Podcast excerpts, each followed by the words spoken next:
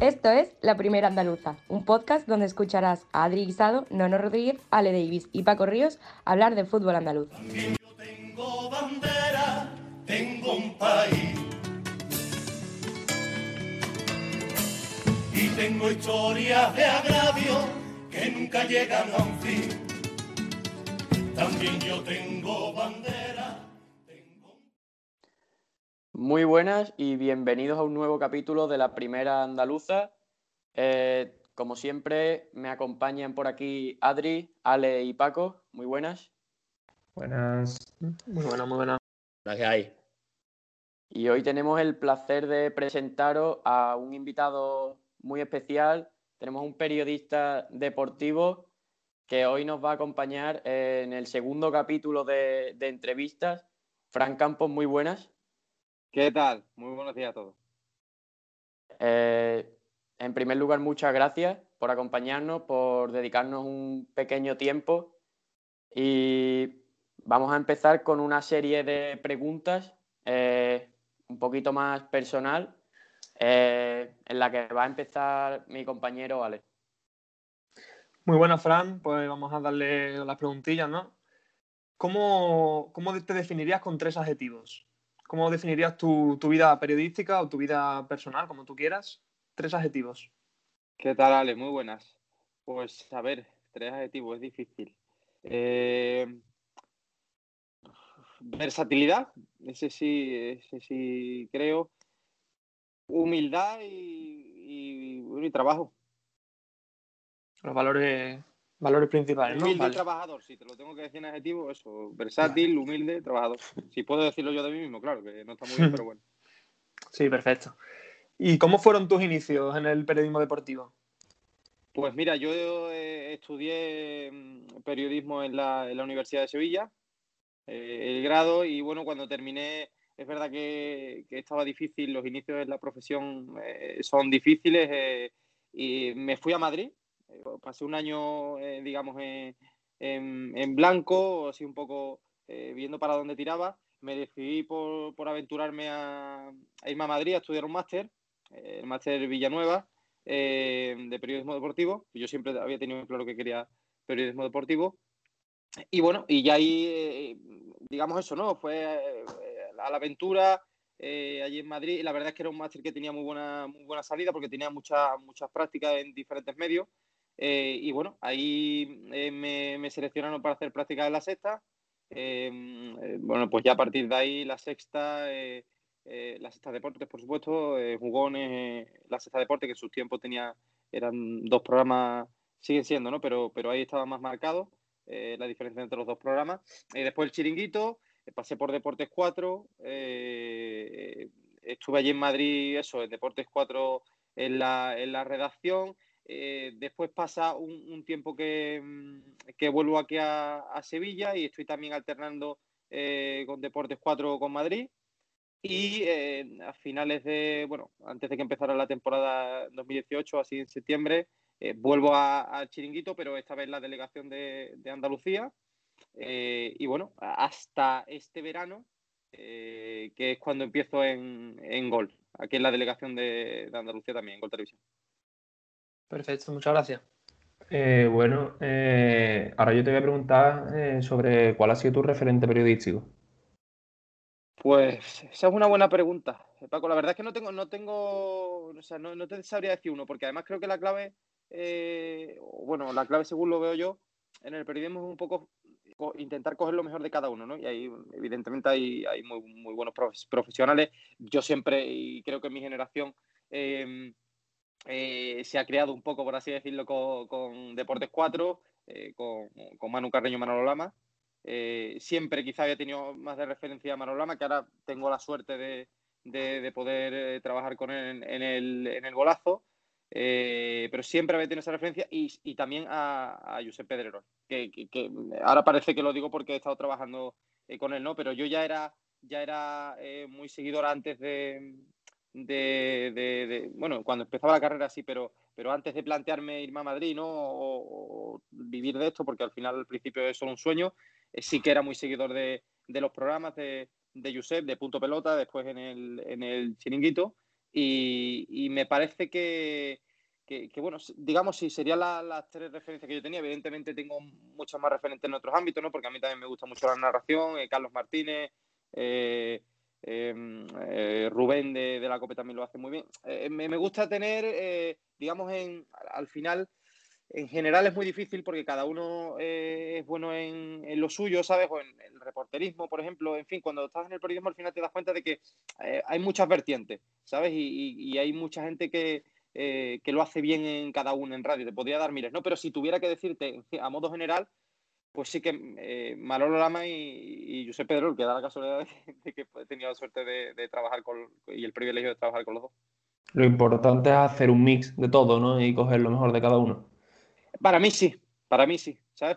Y, bueno, y, te lo, y también te lo digo desde, o sea, te lo respondo desde los años, ¿no? Ya desde que empecé a estudiarlo y, en el camino que, que llevo avanzado, que pues, al final, bueno, no llevo mucho, ¿no? Todavía, bueno, eh, depende de que lo mire, al final ya son eh, 6, 7 años, pero, pero sí, a mí que sí que me gusta eh, coger eh, lo mejor de cada uno, ¿no? Entonces, pues, por ponerte un ejemplo, bueno, Manolo yo creo que tanto en la narración como en el deporte, en conocimiento, es un todoterreno y, y, es espectacular eh, la capacidad de registro que tiene y además también me gusta mucho eh, la forma de comunicar que tiene cercana. Al, final, al ser andaluz los dos, a lo mejor eh, va un poco ahí, ¿no?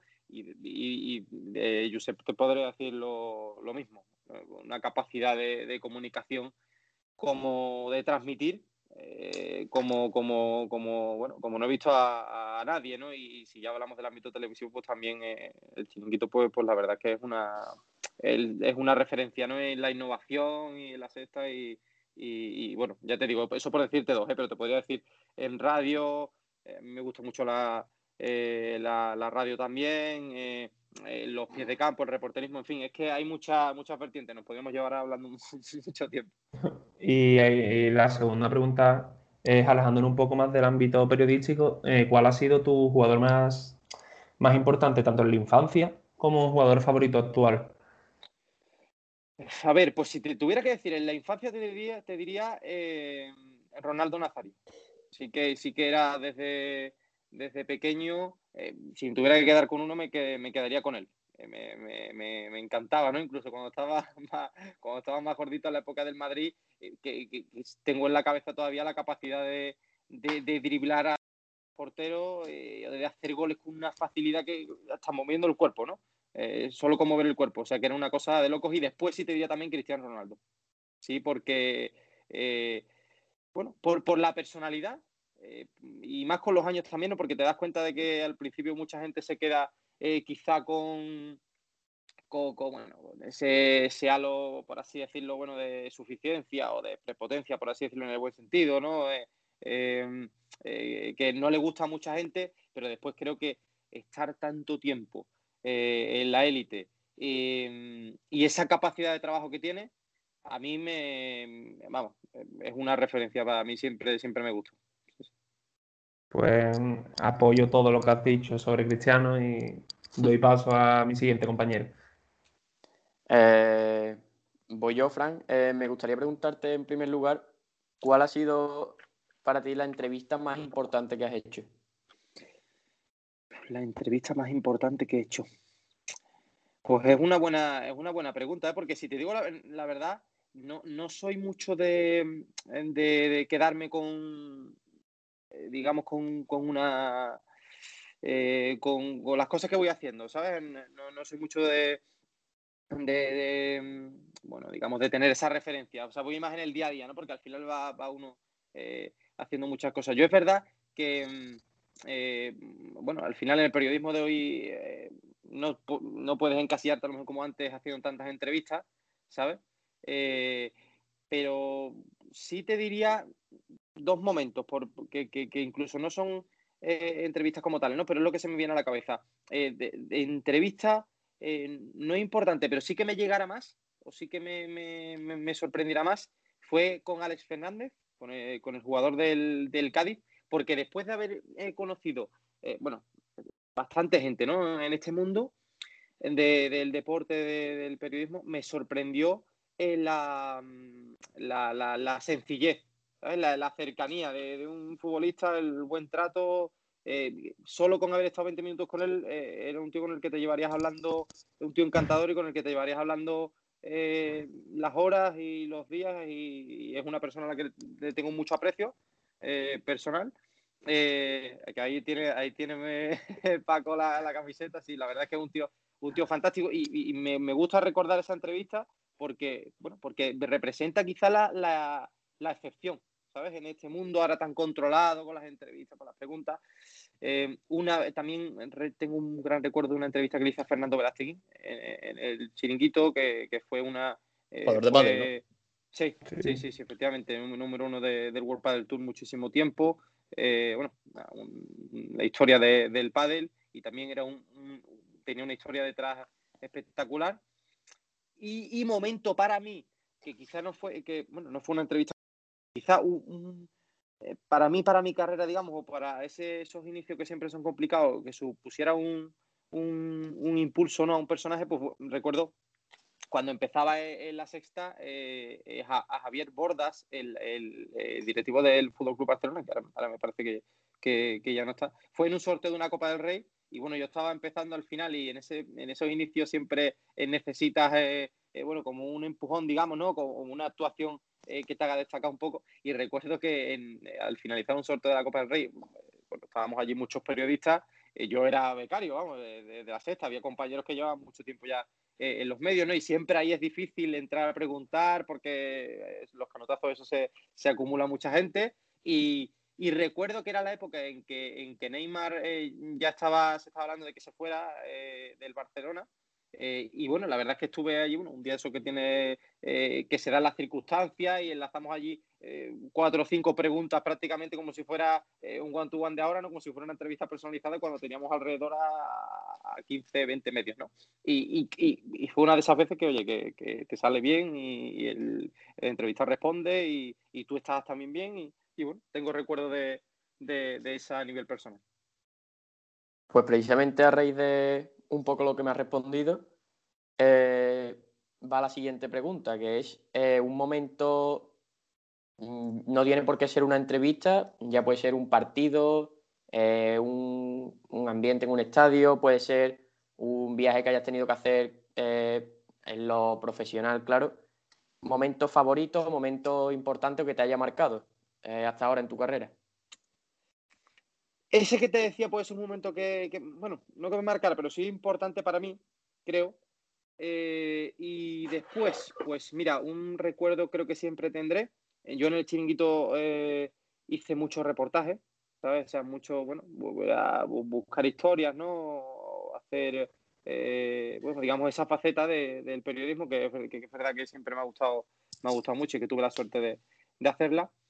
Y, recuerdo el, primer reportaje, sí, el primer reportaje que, yo haría, que fue a un, a un chico de, de Badajoz en, el chiringuito. Yo, yo acababa de llegar al chiringuito, pues llevaré 15 días o así.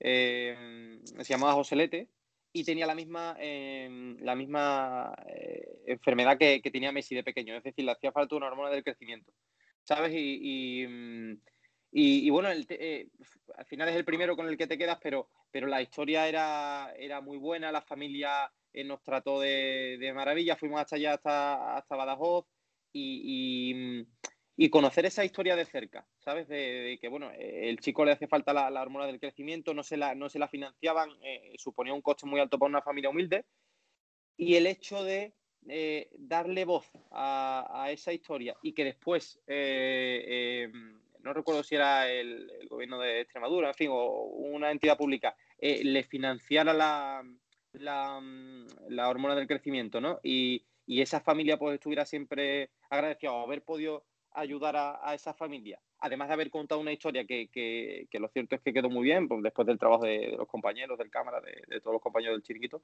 pues la verdad es que bueno, con esas historias de, eh, de las que te quedas, ¿no? Y, ese momento, pues, pues, la verdad es que, siempre, ese primer reportaje, esa primera eh, historia, eh, tuve la suerte de que quedó bien y, sí, que te marca, sí que te marca un poco. Perfecto. Pues pasa ahora a mi compañero Adri. Muy buenas. Eh, las dos preguntas que te voy a hacer están un poco más relacionadas con la comunidad autónoma, con Andalucía. Así que la primera es, ¿crees que el fútbol andaluz está creciendo? Sin duda, sin duda, porque bueno, yo creo que estamos en un momento en el que, bueno, en el mejor momento prácticamente desde que yo recuerde, eh, lo que es en, fútbol profesional, porque yo recuerdo de, pequeño, ¿no? Que hemos tenido siempre, bueno, evidentemente el Málaga ha tenido eh, temporadas buenísimas, aunque ahora está en segunda, el Recre eh, en primera, el Córdoba que también estuvo, pero tener a, un equipo en las Champions, como el Sevilla, sentado ahí arriba, peleando por, prácticamente lo, lo máximo, es verdad que el Betis ahora atraviesa un momento eh, complicado y, que, bueno, que las expectativas eran una y que, no se están cumpliendo, eso es evidente, pero si nos lo hubieran dicho a inicio de temporada, el proyecto del Betis con Pellegrini, ¿no? Tener a un entrenador como Pellegrini eh, era ilusionante, ¿no? Aunque ahora eh, estemos hablando de prácticamente todo lo contrario, pero bueno, teniendo a, un Sevilla luchando por lo máximo, teniendo a un Betis con jugadores como eh, Fekir como Canales, aunque ahora por desgracia uno no funciona, el otro esté lesionado, con un entrenador como Pellegrini. En principio era un proyecto eh, ilusionante, ¿no? Eh, si hablábamos hace, hace un mes y medio, tener a un Cádiz en primera con, Álvaro Cervera haciendo un trabajo espectacular y, transmitiendo que puede mantenerse en primera, pues que ojalá sea así, porque es una lástima que los aficionados del Cádiz no puedan disfrutar de su equipo en primera por la situación que tenemos, ¿no? Y, teniendo un Granada, está en Europa también, hombre, se me antoja muy difícil. O sea, podemos pedir un poquito más, que, que la Almería también estuviera ahí arriba, pero se me antoja difícil que vivamos una situación mejor de la que estamos ahora. Es lo que has comentado. Si este año el Almería logra subir y ninguno de los equipos que están ahora mismo en primera división eh, descienden, pues nos podríamos plantar con 5 de 8. No, no, sería, sería, bueno, Sería una cosa histórica, creo yo. Claro, claro. Y la segunda pregunta es, ¿ser andaluz te ha condicionado alguna vez a la hora de llegar al periodismo más nacional, por así decirlo? Eh, eh, la, eh, pero la pregunta es por si he tenido más dificultades o por si... Por si alguna vez... Positivamente. Por si alguna vez has llegado y a lo mejor han tirado de tópicos de que eres andaluz y a lo mejor la pronunciación iba a ser peor, quizás cosas así. y si has tenido alguna experiencia, claro. A ver, bueno, yo te diré las dos, las dos, las dos vertientes. A ver, evidentemente generalizar en personas porque seamos eh, andaluces o madrileños o catalanes eh, es una tontería. Hablando, hablando llanamente, ¿no? ¿Por qué? Porque yo tengo, eh, y te pongo un ejemplo, yo tengo un amigo, uno de mis mejores amigos de, Madrid o, de las mejores personas que me ha dado el periodismo, Sergio Quirante, de, de, de Gol, eh, porque estudiamos juntos allí en Madrid, compartimos, em, compartimos piso incluso, y, es catalán y, es un, eh, esto que dicen eh, a lo mejor el tópico, oye, los catalanes somos agarrados o, son, o es más difícil tratar con ellos. El tío más llano del mundo. Si, si no tuviera, si no le falta solo el acento para ser andaluz. O, o, por ejemplo, yo puedo ser a lo mejor, em, como te diría, eh, más salado, por así decirlo, bueno, puedo eh, ser un tío más simpático. hay alguna persona que sea andaluza que, que, no le gustan tanto bueno, las bromas o que es, que es más seria, ¿sabes? Al final, eso son tópicos. Eh, respecto a lo que tú me preguntas, evidentemente sería mentirte decir que, hay en sitios donde lo del acento es un, problema. La pronunciación, eso está ahí. Evidentemente hay gente que tiene sus tópicos, esto es como todo. Pero te diría que por una parte, primero, yo creo que hay que saber adaptarse al sitio donde está cada uno y, bueno, y hay sitios que te exigen, eh, que te pueden exigir dentro de unos márgenes, evidentemente. Eh, mm, yo en mi caso, por ejemplo, eh, bueno, soy el que más andaluz habla del mundo e incluso hablo muchas veces muy rápido y, no sé, con mi amigo y, no se me entiende, o me lo dicen mi, mi, mi, mis personas más cercanas, pero después cuando uno habla delante de la pantalla, bueno, pues intenta eh, vocalizar, intenta, no es que te quieras quitar el acento, sino que intentas, bueno, eh, expresártelo lo más correctamente posible, ¿sabes? Eh, no creo ni que, ni que haya que quitarse el acento porque el acento andaluz sea horrible, ni mucho menos porque creo que, es de las mejores cosas que tenemos. Y tampoco hay que, decir, oye, por ser andaluz tengo que mantener eh, mi acento siempre y no, me, no, voy a intentar ni, ni, vocalizar para cambiar las palabras, no, ni una cosa ni la otra. Los, extremos siempre, siempre eh, a mi entender, siempre son malos. Eh, ya te digo, es verdad que hay tópicos cuando uno llega a lo mejor a, a, otras provincias o lo que sea, pues hay gente que puede tenerlo, por supuesto. También te digo que al final el andaluz, por regla general, tiene como ese desparpajo, como, como esa, eh, esa característica, ¿no? O, ese, o esa pizca que nos caracteriza de, a la forma a la hora de hablar también, que también te, te, da otras ventajas sobre, sobre otros. O sea, que, que, yo creo que se puede ver por un, por un lado y por otro. Pues, eh, perfecto. Eh, ahora eh, te vamos a hacer la pregunta. Eh, esperarse, perdonad que se me había ido. Sigue, sigue. Pues tira Adri con la pregunta. Perdonad. la siguiente pregunta que te quería hacer era ¿cuál ha sido tu momento más incómodo dentro del periodismo? El momento más incómodo dentro del periodismo. Pues mira, el primero que se me ha venido a la cabeza, ¿eh? y, habré tenido alguno incluso más seguro, pero ahora, ahora que me lo preguntas y, para no llevarme pensando, eh, mm, para no llevarme pensando, eh, fíjate, ahora mientras que te estaba, mientras que estaba contestando me he acordado de otro. te cuento, te cuento, te cuento dos, vale, vale. dos así, dos anécdotas así que, que se me vienen a la cabeza. Pues mira, incómodo y que nos puede pasar a todos, ¿eh? Y, bueno, de hecho nos ha pasado a todos, todos los que estamos delante de la cámara y vosotros que estaréis en un futuro, os pasará. Pues me acuerdo eh, una, en una junta general del Betis hace, hace dos años, bueno, yo después tenía un directo para el chiringuito eh, y en fin, pues se dan problemas porque muchas veces la gente solo ve ese tiempo que tú estás delante de, la, de la, pantalla y parece que, que, bueno, tiene que estar un minuto ahí, como no lo hace bien, si, si solo trabaja un minuto. Bueno, Detrás de ese minuto hay muchísimas horas de, trabajo y pasan 40.000 cosas antes de que llegue ese minuto.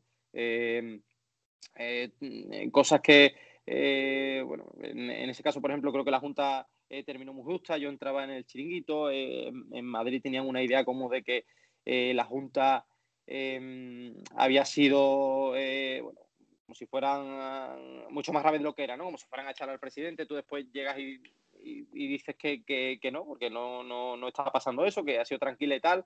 Hay malentendido, bueno, al final el directo me duró, pues yo qué sé, de, 8 o 10 segundos, me cortaron, ¿sabes? Me, cortaron ahí y, te quedas un poco, pues bueno, eh, con, con, la cara de tonto, por así decirlo, eh, porque bueno, pero es que han pasado mil cosas para que ellos han pensado allí una cosa, eh, tú has dicho una cosa que ellos no esperaban, no había comunicación porque hay mil trabas en medio tal, corte y para casa.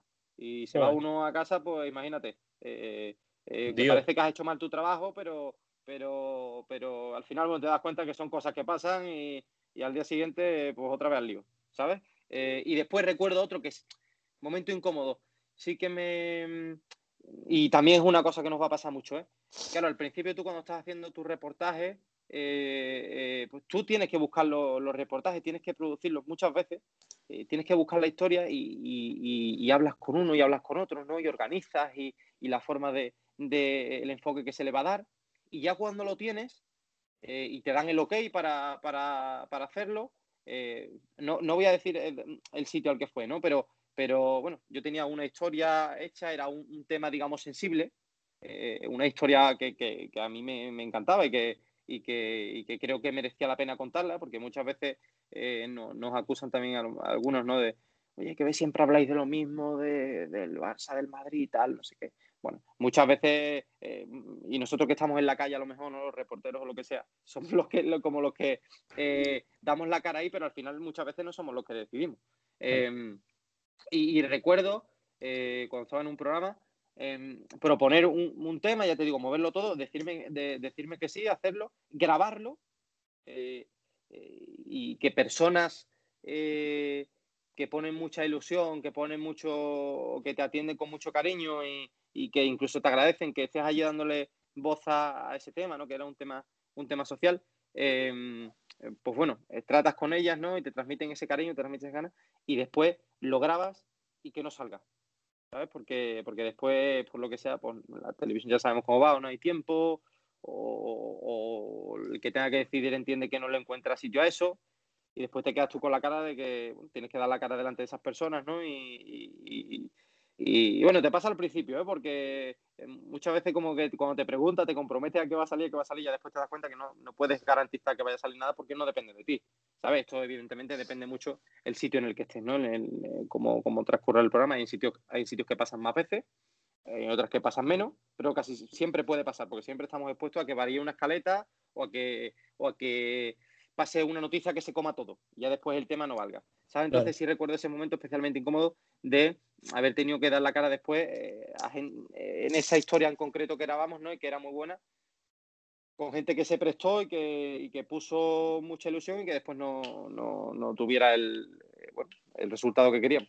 Claro que realmente eso debería de demostrarse por parte de los que realmente deciden si sale o no de dar ellos la cara, porque claro, tú te, sí, has comprometido. Tú no, tienes responsabilidad, tú no tienes responsabilidad ninguna, pero bueno, no, es inevitable sentirse responsable ahí, ¿sabes? Claro, claro.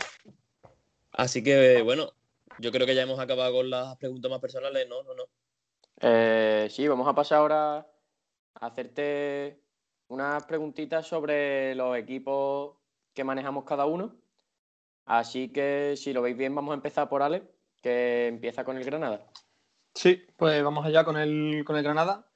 Y la primera, eh, son dos preguntas. La primera que te quería hacer, que teniendo en cuenta la, importancia que tiene tanto en la creación de juego como en la defensa y en el ataque, ¿consideras que Luis Milla es ese pilar fundamental que, tiene este Granada y, el jugador que debería estar guiando al club, pues tanto en Europa League como en Liga?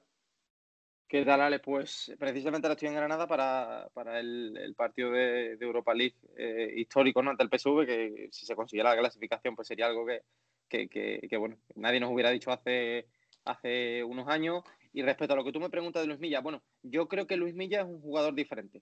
En el fútbol actual es muy difícil encontrar mediocentros que eh, tengan sacrificio, digamos, a la hora de, de defender, que te puedan aportar cierta consistencia y que después tengan salida de balón. O sea, salida de balón y que creen juego. Yo creo que es la figura más difícil de encontrar eh, en el fútbol, ¿no? Te pondría como referencia a Sergi Busquets en, sus mejores tiempos.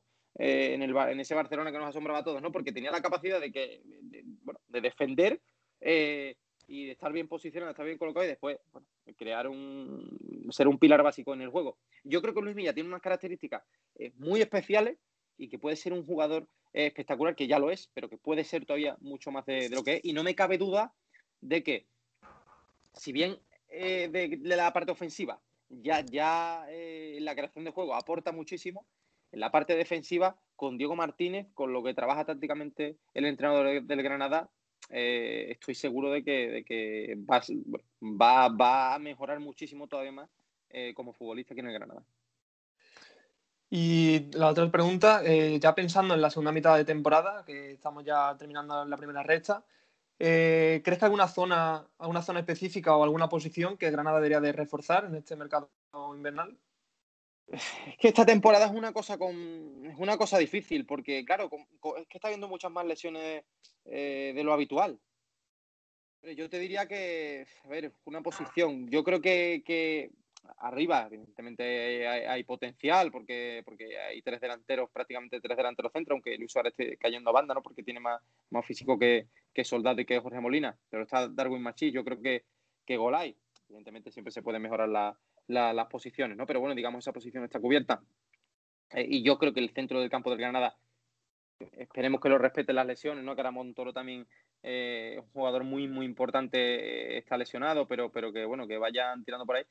Yo te diría, si tuviera que decirte, la posición del lateral izquierdo, pero no por nada, sino porque es que Carlos Neva lo juega todo, ¿sabes? Es verdad que está espectacular, pero, pero claro, con, la tralla física eh, que, está teniendo, que está teniendo el equipo ahora, eh, yo creo que, la posición de centrales está cubierta y que en un buen Pérez después, bueno, Vallejo caen a, los laterales, ahora ya se recuperará Víctor Díaz. Yo creo que es la única posición así que no tiene el Granada eh, doblada, digamos, de, garantía, ¿sabes? Pero bueno, es verdad que ahora con las lesiones que hay, pues cualquier refuerzo en cualquier posición te vendría bien. Sí, aparte de eso, la temporada tan larga que le queda, jugando si juega las tres competiciones, que es lo que se más o menos se esperará, ¿no? Sí. Claro, claro, es que, es que, es muy difícil porque, Porque depende de lo que te respete las lesiones. Bueno, el virus, es verdad que ha sido el equipo que prácticamente lo ha afectado y que, y bueno, eh, ahora con el tema inmunitario, pues todavía eh, puede ser una ventaja a lo mejor en los próximos dos meses, pero que, que ciertamente ahora mismo con las lesiones que hay es difícil decir eh, dónde es mejor reforzarse. Bueno, se puede reforzar en, casi todas las posiciones, ¿no? pero es verdad que el lateral izquierdo eh, prácticamente eh, es propiedad de Carlos Nueva. Vale, pues pasamos al siguiente equipo que... El siguiente equipo es el Cádiz. No, no. tú, Paco? vale. Ve tú, ve tú. Dale tú. Vale, pues yo voy con el Sevilla. la primera pregunta es sobre la unidad B del Sevilla, por decirlo así. ¿Crees que esta unidad B, estos jugadores suplentes, eh, son válidos para, para poder competir? No te hablo de un partido, con todo mi respeto, contra el Ciudad de Lucena, por ejemplo, en Copa. Me refiero a un partido de primera división o un partido de Champions. ¿Ves el nivel suficiente en la segunda unidad del Sevilla? Una buena pregunta, no, no. A ver, eh, en Champions te diría que no. Lo vimos, lo vimos con, con el Chelsea. Eh, es que la, exigencia en Champions eh, es muy, muy, muy dura y, más si pasas la, primera fase, ¿no? Es que ya no, hay equipos no hay equipos débiles. Yo creo que el Sevilla Lopetegui compite como pocos equipos. ¿eh? es una, o sea, compite de una manera espectacular y Lopetegui creo que saca incluso más rendimiento del que tienen algunos jugadores, pero claro, dividiría la respuesta. bueno, evidentemente, con la primera unidad físicamente bien, el Sevilla puede competir a cualquiera. Eso está claro. Eh, lo tengo claro. Eh, con la unidad B, en Champions no se puede competir. Eh, pero, pero también es verdad que es que en una temporada normal a lo mejor no habría tanto, tanta tralla de partidos, tantos lesionados, ¿sabes? Entonces tampoco tienes que tirar tanto de, la segunda unidad. Claro, vemos, en partido con el Chelsea, si pone 6, 7 cambios, teniendo en cuenta que Idris todavía, bueno, sí, está bien ya, pero tiene que coger ritmo, ¿no? Está llamado a ser un jugador importante. Eh, teniendo en cuenta que, hay algunos que no están dando todavía, eh, bueno, que es muy difícil que todos los jugadores al final estén a su mejor nivel. es muy difícil que tú tengas a, tu mejor nivel o campo, a Suso que, que, está lesionado, eh, pero que cuando entre Oliver Torres también esté a su mejor nivel y que cuando entre el otro también esté a su mejor nivel. es muy difícil. Para competir en Champions, no. para competir en Liga, bueno, yo creo que, haciendo, eh, o sea, no una revolución en, cada partido, pero que sí que hay jugadores que tú puedes introducir en el 11 del Sevilla. Tres cambios, decir, si cogiéramos un jugador como Oliver Torres, ¿no? Que, deberían de ser, o sea, deberían de, ser garantía para que el Sevilla ganara la mayoría de los partidos, ¿sabes? Pero, pero sí es verdad que, hombre, se ha demostrado que, y, depende de la posición que estemos hablando. Por ejemplo, es verdad que Sergio Gómez, eh, y no es por señalarlo, por supuesto, eh, por el partido del Chelsea, pero es verdad que baja mucho el nivel de respecto a Diego Carlos y, y, y Jules Koundé, pero también porque es que los otros tienen un nivel eh, espectacular cuando están bien. En una temporada hay muchos altibajos. Yo te diría, eh, la segunda unidad para competir en Champions no, y, creo que el Sevilla se reforzará en, el mercado de, invierno y que hay que, posiciones que, se puede reforzar, como, como es en el lateral derecho para buscarle un, un, pulmón a Jesús Navas, porque no puede jugarlo, es verdad que tiene un físico espectacular, pero no puede jugarlo todo, eh, y después hay otras posiciones que se pueden reforzar. Sí, la verdad estoy totalmente de acuerdo, sobre todo por Sergi Gómez y otro jugador, Franco Mudo Vázquez, que para mí eh, ahora mismo no tiene nivel Sevilla. Y... Efectivamente. Es que, es lo que tú dices, es que el nivel del Sevilla ha subido. Entonces, claro, hay jugadores que antes sí daban, pero claro, que si estamos peleando entre los 16 mejores de Europa, pues hay jugadores que, se quedan cortos, por supuesto. Y la segunda pregunta, un poquito más general. Eh, tema de las manos, ya sabemos la polémica que hay. Eh, se pitan algunas manos, otras no. En el partido del Sevilla contra el Chelsea lo vimos, una posible mano, eh, en mi opinión, clara que no se pita. Y el fin de semana pasado eh, lo pudimos ver en el Madrid Alavés, por ejemplo, que se pitó una mano a favor del Alavés, una mano muy dudosa, y en el Elche Cádiz una mano a favor del Cádiz que no se pita. Eh, no sé qué piensas, eh, una opinión sobre el criterio de los árbitros. Yo creo que ni ellos mismos se saben ahora mismo o se aclaran, eh, ni ellos mismos son, son conscientes de lo que tienen que hacer, creo yo, van improvisando un poco. Es que como cambian tantas veces en los últimos años el reglamento, la verdad es que nos tienen a, todos perdidos, ¿no? Yo me pongo en el, lugar del aficionado a pie Es verdad que hay gente, evidentemente, que, sigue el reglamento, está eh, actualizado, ¿no? El reglamento y todos los años hay que, hay que prepararse, pero aficionado a pie ya, bueno, en los últimos años está perdido, no sabes si la mano cuando te apoyas en el suelo es involuntaria, eh, si lo que tú dices, si interfiere o no interfiere. Eh, ahora parece que se pitan todas las manos, pero después en algunos partidos no se pitan. Es verdad que siempre, bueno, es el tema, la interpretación, y es verdad que lo que sí puedo decirte es que la norma, evidentemente, está dudosa y que vemos temporada tras temporada que, no se aplica un criterio en el 100, el mismo criterio en el 100% de los casos. Eso es evidente. Yo creo que, los árbitros tienen la, mejor de las intenciones eh, en seguir un criterio y que evidentemente no se equivocan queriendo, ¿sabes? Cuando uno interpreta no, pero está claro que algo falla porque eh, de 10 jugadas iguales no se pitan, de 10 manos iguales no se pitan las 10 igual. Eso está clarísimo, eso es una evidencia. Entonces, pues, pues, algo, y no te diría que es una sola, sino que a lo mejor se pitan seis la misma y cuatro, tres o cuatro son diferentes, ¿no? Entonces está claro que, es un lío para todos y que, debería de, unificarse el criterio. Pues perfecto, vamos con el siguiente compañero. Eh, eh, si no me equivoco, va Paco, ¿no? Sí.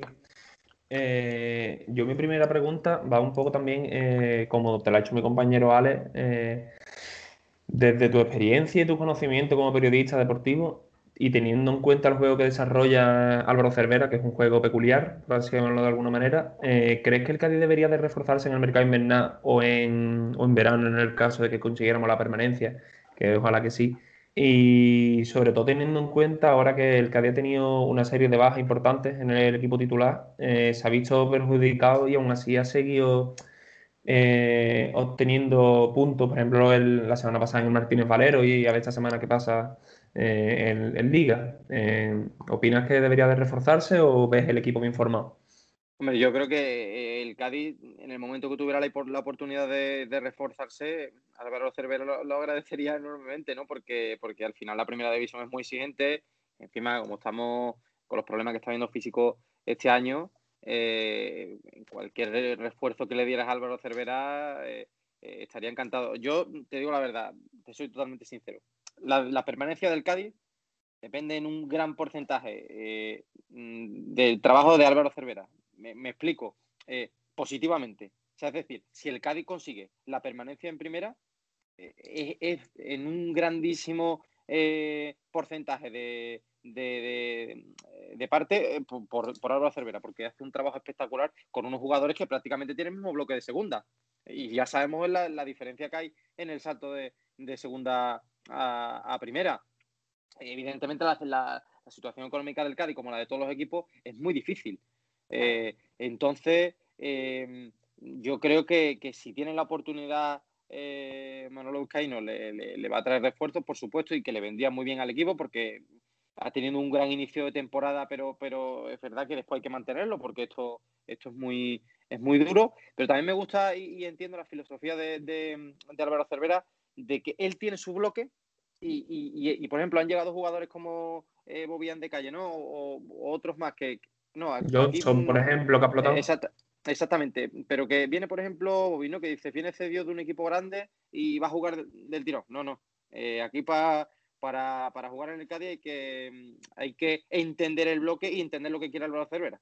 Entonces, eh, eh, yo creo que sí, efectivamente, le vendría muy bien, le vendría muy bien algún refuerzo, pero mm, creo que, que eh, la clave de que el Cádiz permanezca en primera está en dejar trabajar a Álvaro Cervera, en, en seguir lo que él diga y si se le puede ayudar con refuerzo, maravilloso, maravilloso porque, porque efectivamente le vendría de maravilla. Yo apoyo todo lo, todo lo que has dicho porque para mí, sinceramente, el Cádiz no tiene plantilla de primera división y aunque parezca, aunque parezca una tontería decir esto, cuando, por ejemplo, eh, el Huesca va en puesto de descenso y el Cádiz va a ser esto, para mí el Huesca tiene mejor plantilla que el Cádiz. Y eh, eh, otra cosa es el rendimiento que están dando y para mí, si el Cádiz se, se, se salva, eh, lo que tú has dicho es gran parte del trabajo de Álvaro Cervera. Yo, creo que la clave es lo que tú dices, es que es el rendimiento. Es que efectivamente, por nombre a lo mejor hay muchos jugadores que, bueno, está feo no decir que no tienen el nivel de primera, ¿no? Digamos que, que, hombre, que, les costaría llegar a, ese nivel. y, que gracias a Álvaro Cervera están dando un rendimiento que sí están eh, ofreciendo rendimiento de jugadores de primera. Es que Álvaro Cervera está subiendo eh, el nivel de todos los jugadores. Por eso tiene, por eso es un tesoro tenerlo para el Cádiz. Por ejemplo, lo que ha hecho con Johnson, después de seis años sin ir convocado con la selección de Dinamarca, ha ido convocado, debuta como titular y hombre del partido.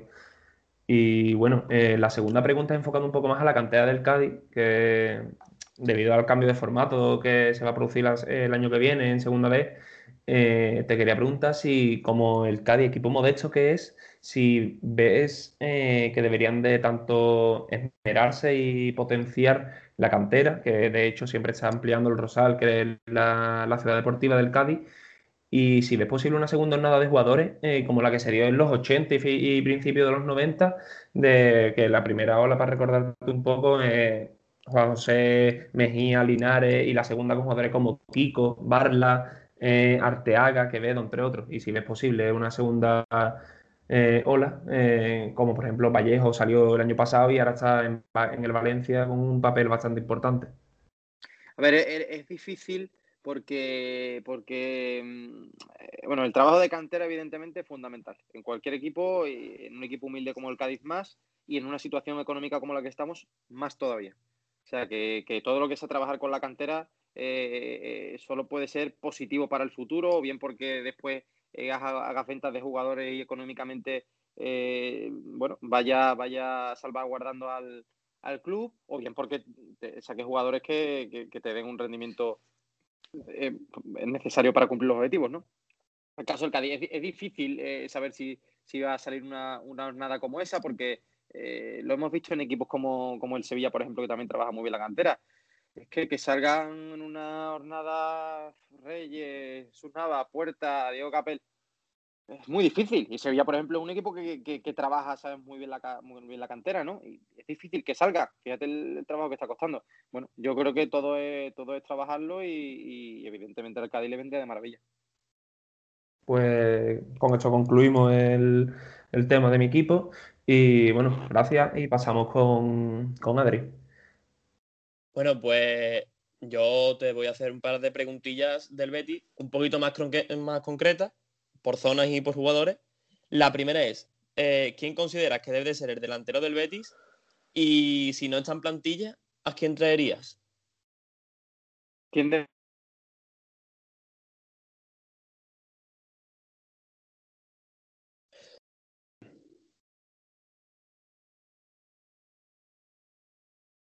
Se ha quedado pillado, ¿no? Pellegrini. Eh, en el. ¿Se había cortado la llamada? Sí, ¿no? Estamos ahí. Sí, sí. Vale. Sí, sí, eh, eh, entiendo que, claro, como estoy por el móvil, me, entran llamadas. entiendo. A ver, yo entiendo a Manuel Pellegrini como. O sea, creo que lo. Entiendo la gestión de este inicio de, temporada. Es decir, al principio su apuesta es, por Sanabria, eso es evidente, y él cree que tiene unas condiciones que es el, el delantero que más rendimiento le puede, le puede dar al Betis. Eh, pero al principio eh, apostó por, por Borja Iglesias, le dio minutos. Yo era de los que quería, y bueno, y sigo pensando que Borja Iglesias tiene que volver, porque yo creo que, que, bueno, es verdad que los jugadores atraviesan baches emocionales, no se dan las circunstancias, pesa mucho el fichaje, eh, te encuentras en una situación de equipo que no es la mejor, porque el Betis la temporada pasada no, no, no es que sea el sitio más cómodo para, para, desplegar tu juego, y más si te cuesta al principio, ¿no? entonces, yo creo que Borja Iglesias tiene que volver en algún momento si tiene tiempo para, eh, para volver, eso ya es otra cosa. O sea, yo creo que si, me preguntas, ¿cuál era tu apuesta de inicio de temporada? La mía, Borja Iglesias. La mía. Pero porque creo que, tiene que volver lo que, lo que ha tiene que volver a demostrar lo que, lo que ha hecho. Es cierto que Manuel Pellegrini, y yo creo que el propio Borja Iglesias es consciente, Manuel Pellegrini le dio confianza al inicio de, de temporada siguió la tendencia y entonces él, que, personalmente cree que Tony Sanabre tiene unas condiciones, y yo creo que coincidimos todos que eh, Tony Sanabre cuando lo fichó el Betty pensábamos que tenía las condiciones, eh, digamos, para, bueno, para, para, dar, lo decía Pellegrini, para dar más de lo que ha dado todavía en el fútbol, eh, pues él apuesta por Tony Sanabria y, le entrega le entrega su confianza. Y yo creo que en los partidos que el Betty ha ganado pues, pues ha respondido y le anularon un gol con la Real y después estuvo muy bien con, con el Elche. En fin, ¿Qué pasa? Que después el Betis pues, se ha caído. Se ha caído por completo. Entonces, claro, ya no es solo señalar a la delantera, es que hay que señalar a la delantera al, medio del campo y a, la defensa. Entonces, Eh, que al Betis le vendría bien, pues le vendría bien cualquier delantero que marcara goles o que estuviera bien, pero eh, claro, ahora mismo no hay sitio. Eh, o sea, no hay sitio. Es que es tanta la dificultad económica y encima traer la dificultad de traer un delantero que vaya a responder es que todo el mundo en el mercado quiere goles. Entonces, y traerlo a. Es que el Betis económicamente está en una situación límite. Entonces, traer es casi imposible. Por no decir imposible, pero bueno, casi imposible. Y teniendo tres delanteros, pues, ¿qué te diría? Pues que, entiendo que esté apostando por Tony Sanabria y que entiendo también que le, quizás le debería dar oportunidades a Loren. ¿Por qué no? Pues si podemos pedirle un, ponerle un pero, pues oye, Loren eh, ha marcado goles. Entonces, tal como está el equipo, pues ¿por qué no darle una titularidad? Yo creo que sí, que, se le puede dar la titularidad eh, eh, a Loren. Pero claro, también entendería cualquier otra postura. Entendería que pusiera Sanabria porque es su delantero y entendería que por el desembolso del Betis, por, por, la apuesta del club, pues diga, oye, vamos a poner a Borja Iglesias a ver si marca y, y, empieza a tirar para arriba. La verdad es que las tres opciones las, vería lógicas. Que también Borja Iglesias fueron 28 millones lo que le costó al Betis, que para un equipo de la categoría, o sea, de la categoría del Betis, claro, que, esa cantidad de dinero por un delantero. No, es que es una apuesta histórica. Claro, Que, es una apuesta, es que es una apuesta. Por eso te digo que es que y dices, ahora qué hago, lo vendo. es que no lo puedes vender porque ¿por qué lo vas a vender? Si es que si es que no te el, ahora mismo se ha caído el, valor y como está el mercado por la pandemia. Entonces lo que hay es que trabajar en buscar la solución para recuperarlo. ¿Sabes? ¿Cómo recuperarlo? Eso, esa es la, esa es la, esa es la, la dificultad. Eh, esa es la dificultad de, que, para eso uno es entrenador del Betis y, cobra lo que cobra, ¿no? Para, recuperar a jugadores así, pero es verdad que, también uno necesita resultados y si pone a un jugador dos o tres partidos, no va, no va, no va, mantenerlo también es difícil. Pues sí. Eh, además eso estaba eh, con el psicólogo que también ayudó a Rubén Castro cuando también tuvo problemas psicológicos o emocionales y a ver, con Rubén Castro funcionó y esperemos que también haga lo mismo con. yo, yo confío, ¿eh? yo confío en que Borja, volverá. Eh, la cuestión es, claro, si hay tiempo para, esperarlo, en la situación actual que está el Betis, que, que, la mayoría de béticos te dirán que no, y con toda la razón del mundo. Eh, o si necesitaría salir para, para está hablando de una cesión, si necesitaría salir para, para, recuperarlo, ¿no? Pero está claro que, que, un futbolista de la talla de Borja Iglesias, con lo que ha demostrado él, que siempre ha llevado el gol en la sangre, hay que recuperarlo. Y ahora un poco sobre, esto viene a raíz de lo que hemos comentado de lo de la masa salarial que el Betis está en una, en una zona límite, ¿no? Por así decirlo. Sí. ¿Qué opinas sobre el caso Laines y si crees que debe de salir cedido o se le debería dar una oportunidad? Buena pregunta. Eh, yo creo que a Laines se le debería dar oportunidad porque fue una, una, apuesta también importante por el Betis y creo que no se le ha dado la... la... Es verdad que cuando vino eh, los futbolistas les cuesta adaptarse del fútbol sudamericano aquí, que hay que trabajar el físico, por supuesto, y yo creo que al principio es normal que no, no llegue y lo vayas a poner de titular, de titular 10 eh, partidos, pero sí creo que hay que darle confianza, y más como está el Betis. Es verdad que yo creo que el jugador también tiene que poner su parte, ¿eh? eso, eso al final solo lo saben los, técnicos. Yo creo que Pellegrini está por la labor de, darle protagonismo. Claro, en la situación en la que está el Betis es difícil, si tú crees que tienen que jugar los veteranos, apostar por Laine, pero yo creo que dada la situación, yo creo que sí que hay que apostar por Laine. Y darle partidos, ¿eh? darle, darle dos o tres partidos titular. Yo, tal como está el Betis, creo que sí. Claro, y además eh, hemos visto que cada vez que Laine juega, demuestra muchas cosas, eh, le da ese toque de intensidad al Betis en la zona alta, y... pero es muy raro que nosotros vemos esto en los partidos, pero algo tendrá que hacer mal en los entrenamientos porque ni cuajó con Quique Setién, ni cuajó con Ruby, ni está cuajando ahora con Pellegrini. Exacto. Es que está claro, es que, no, vemos lo que hay, eh, vemos lo que nos dejan, ¿no? Pero en el fútbol de hoy no, vemos lo que hay en los entrenamientos.